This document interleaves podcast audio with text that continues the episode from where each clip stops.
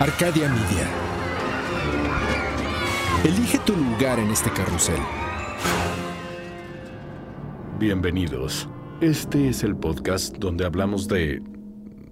de este... Ah, sí. De aquellas personas quienes han transformado el mundo gracias a sus... eh, eh, ¿Qué? Ah, ah, sí. Ideas, a sus ideas. Son... ¿Cómo se llaman? Em, sí. Genios sin rostro a los que los reflectores negaron la fama para convertirlos en innovadores anónimos sepultados en la infamia. Ellos son... Perdón, eh, ¿Cómo se llama? ¿Eh? ¡Los olvidados! Ellos son los olvidados.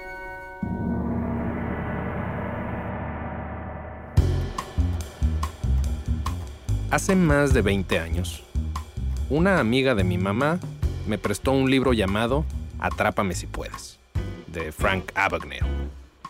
Ese libro había sido publicado 20 años atrás y unos años después de que lo leí, salió la película protagonizada por Leonardo DiCaprio y Tom Hanks. Dos cosas. Una es que no he devuelto ese libro. No sé qué diga eso de mí, pero probablemente nada bueno. Y la segunda es que pretender ser alguien que no eres y que la gente te lo crea, aparentemente es más fácil de lo que parece. Vaya, tú mismo lo ves casi a diario. En el trabajo, con algún colega que no tienes idea de cómo tiene el puesto que tiene, o en las noticias, cuando es evidente que algún presidente no tiene ni la más mínima idea de lo que está haciendo. O incluso el famoso príncipe nigeriano que manda correos electrónicos buscando a alguien que le ayude a sacar su fortuna de su país. Claro, primero le tienes que enviar dinero en señal de buena fe. Hacerse pasar por realeza para engañar a la gente no es nada nuevo. El 3 de abril de 1817, una joven vestía ropas exóticas y hablaba un lenguaje incomprensible. Deambulaba por las calles de Gloucestershire, en Inglaterra. Estaba desorientada y perdida. Nadie la conocía. El zapatero del pueblo le dijo a su esposa que la llevara al obispo de los pobres que es la persona encargada de ayudar a los pobres con comida, dinero y ropa.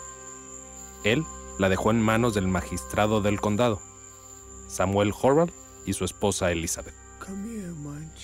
Aún ahí, nadie podía entenderla bien. Todo lo que pudieron descifrar fue que se hacía llamar Carabú. A los pocos días, la enviaron a la posada donde pudo identificar un dibujo de una piña con la palabra ananá. Eso significa piña en muchas lenguas indoeuropeas. Worrell y su esposa decidieron que la mujer era una mendiga y la enviaron a Bristol para procesarla por vagancia. Ya en la cárcel, el marino portugués Manuel Eineso dijo saber su idioma y ayudó a traducir. De acuerdo a Ineso, ella era la princesa Carabú de la isla Havasu, en el Océano Índico.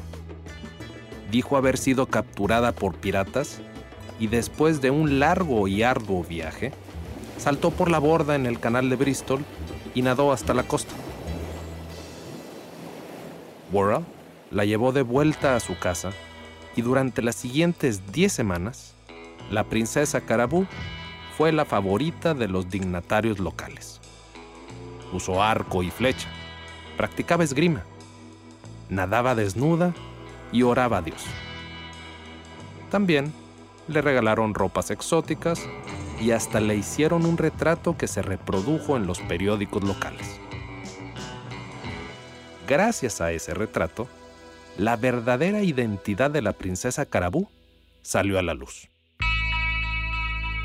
la encargada de una pensión, la señora Niall, reconoció el retrato. La princesa era en realidad Mary Baker, la hija de un zapatero. Había trabajado como criada en varios lugares de Inglaterra, pero nada fijo. Así que Baker, o la princesa Carabú, decidió inventar un idioma ficticio y crear un personaje exótico.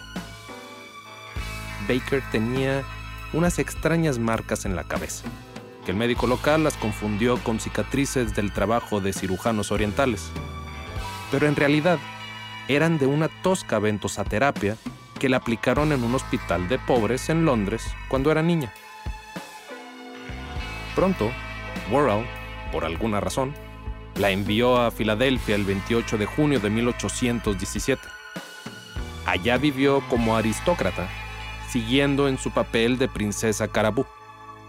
Regresó en 1821 a Inglaterra y murió en 1864. Fue enterrada en una tumba sin nombre. Otra persona que se hizo pasar por realeza fue Anthony Guignac, o como muchos lo conocieron, el príncipe Khalid bin al-Saud. Guignac era un huérfano colombiano que fue adoptado por una familia en Michigan. La estafa de Guignac era simple, pero efectiva. Hacerse pasar por un príncipe saudí y pedir adelantos a futuros inversionistas, más o menos de 50 mil dólares o más, para poder ser parte de la oferta previa de amigos y familiares de lo que prometía ser la mayor oferta pública inicial de Arauco, el gigante petrolero saudí. Guignac, para cuando fue arrestado, ya había estafado a los inversores por más de 8 millones de dólares. Te preguntarás, ¿cómo fue que descubrieron a Guignac?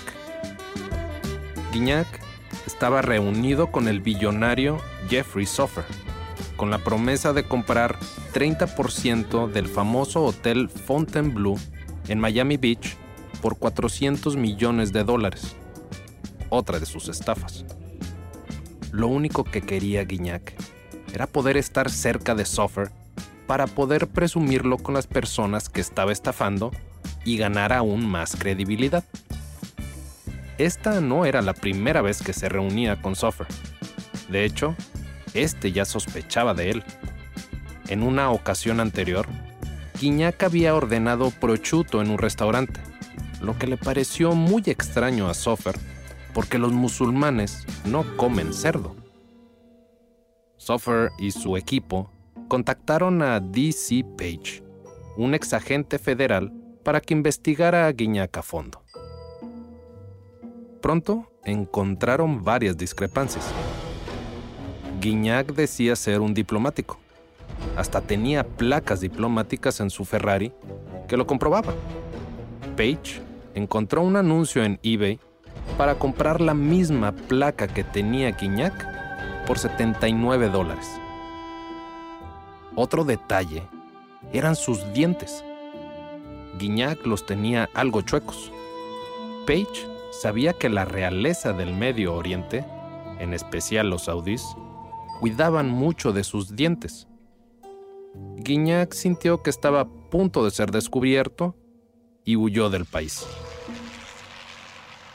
Meses después regresó y fue arrestado en Nueva York. En el 2019 le dieron una sentencia de 18 años por estafa. Estoy seguro que debe de haber más personas haciéndose pasar por realeza para estafar gente. Aunque tal vez solo, tal vez, alguno de ellos en verdad es un príncipe que simplemente quiere sacar su fortuna de Nigeria y quiere ser tu amigo. Vamos, nunca sabes. Soy Javier Peraza. Esto es Los Olvidados. Las historias extraordinarias de personas que poco recuerdan. Imagina que le debes dinero a alguien. Esta persona te está insistiendo en que le pagues, pero no tienes el dinero suficiente para saldar la cuenta. Le dices que tienes poco dinero y negocias con pagar con un boleto de lotería. La persona acepta, En realidad no era mucho dinero el que le debías. Semanas después, el boleto que le diste resulta ser el ganador del premio mayor. Esto mismo le sucedió a Walter Hunt, pero no era un boleto de lotería. Era la patente de uno de sus tantos inventos que aún seguimos usando el día de hoy. Walter Hunt nació el 29 de julio de 1796 en una pequeña granja en el condado de Lewis, Nueva York. Los comienzos de Hunt fueron humildes y su educación fue sorprendentemente escasa para un hombre que más tarde sería famoso, en sus tiempos, por su aguda mente mecánica. Hunt fue el mayor de 13 hijos y abandonó su educación formal para dedicarse a la vida de granjero. Pero su curiosidad por la mecánica lo sacó de ordeñar vacas y cuidar ganado para irse a trabajar a una fábrica textil y ayudar al propietario, Willis Hoskins, a mejorar una máquina de hilar lino que se utilizaba ahí. A pesar de sus contribuciones, Hunt no fue incluido en la patente. Pero no se dio por vencido y decidió inventar una mejor máquina para hilar lino que patentó en 1826. Y con una patente, su esposa y sus cuatro hijos, Hunt se fue a buscar inversionistas a Nueva York. Tristemente, nadie lo quería recibir. Nadie confiaba en un granjero para invertir dinero. Pronto decidió vender su patente para poder comer. Hunt confiaba que su próximo invento, que aún no tenía, era el que le iba a traer la fortuna que tanto quería. En 1827, patentó su segundo invento, un gong de pie para instalar en los carruajes tirados por caballos. La inspiración le vino cuando vio a un carruaje golpear a una pequeña y distraída niña.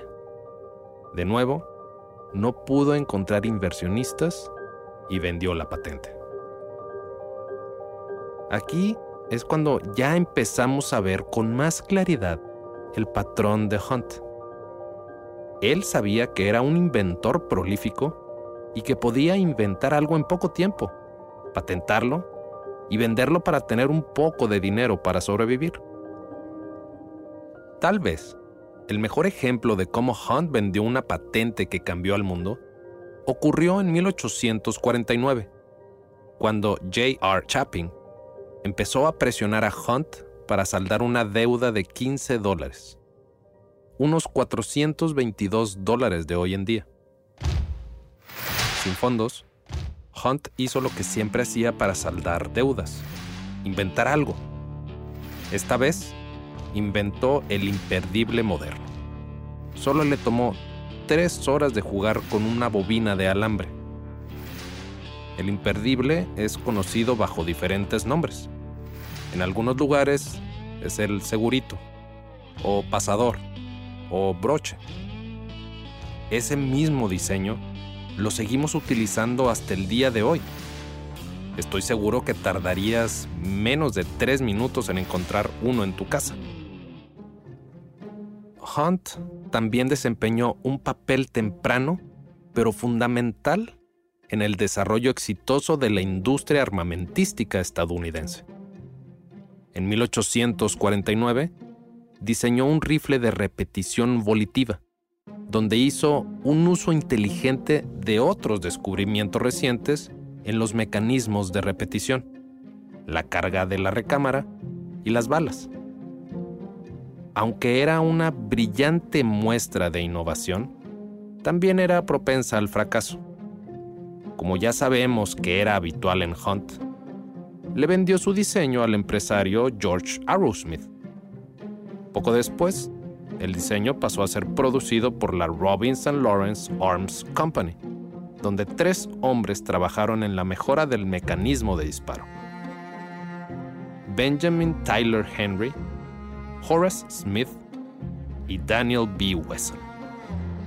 gracias al diseño defectuoso de Hunt, nació la sociedad Smith Wesson. En 1855, un conglomerado armamentístico dirigido por Oliver F. Winchester compró, entre otras, la empresa de Smith y Wesson, formando finalmente la New Haven Arms Company, que produjo una de las armas más temibles de la guerra civil, el rifle de repetición Henry. Nada de esto habría sucedido sin el repetidor volitivo de Walter Hunt.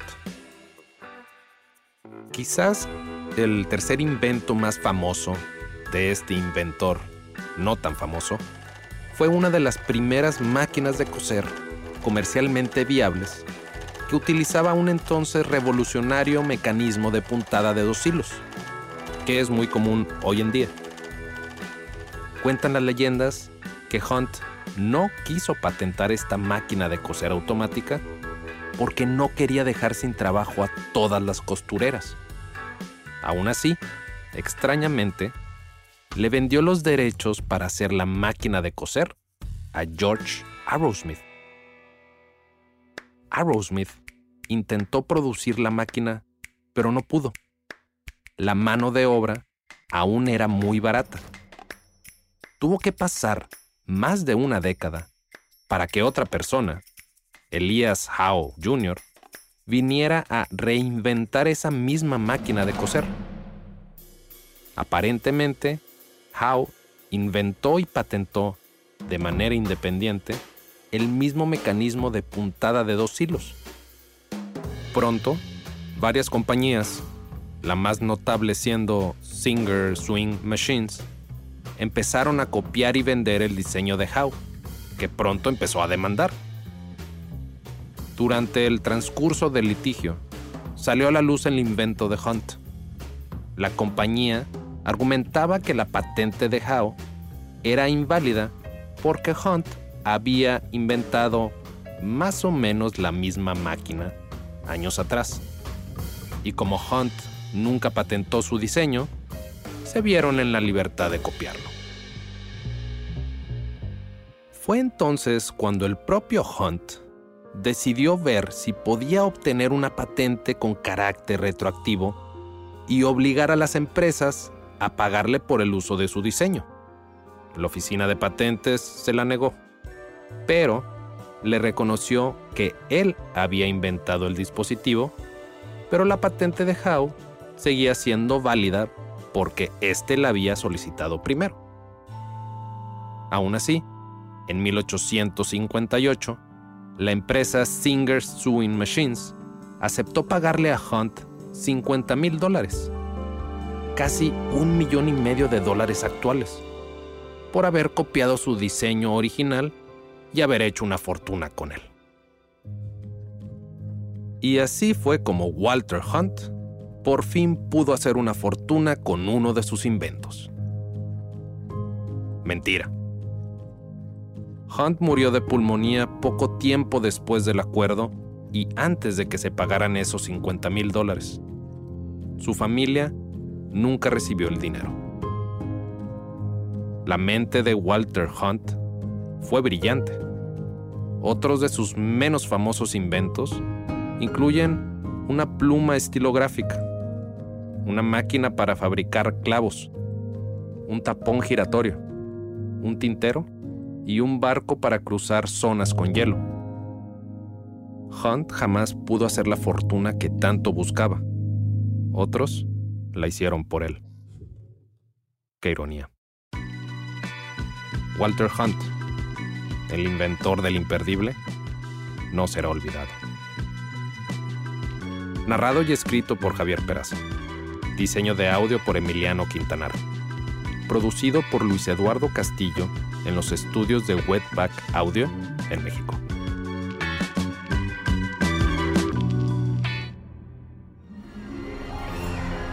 Arcadia Media.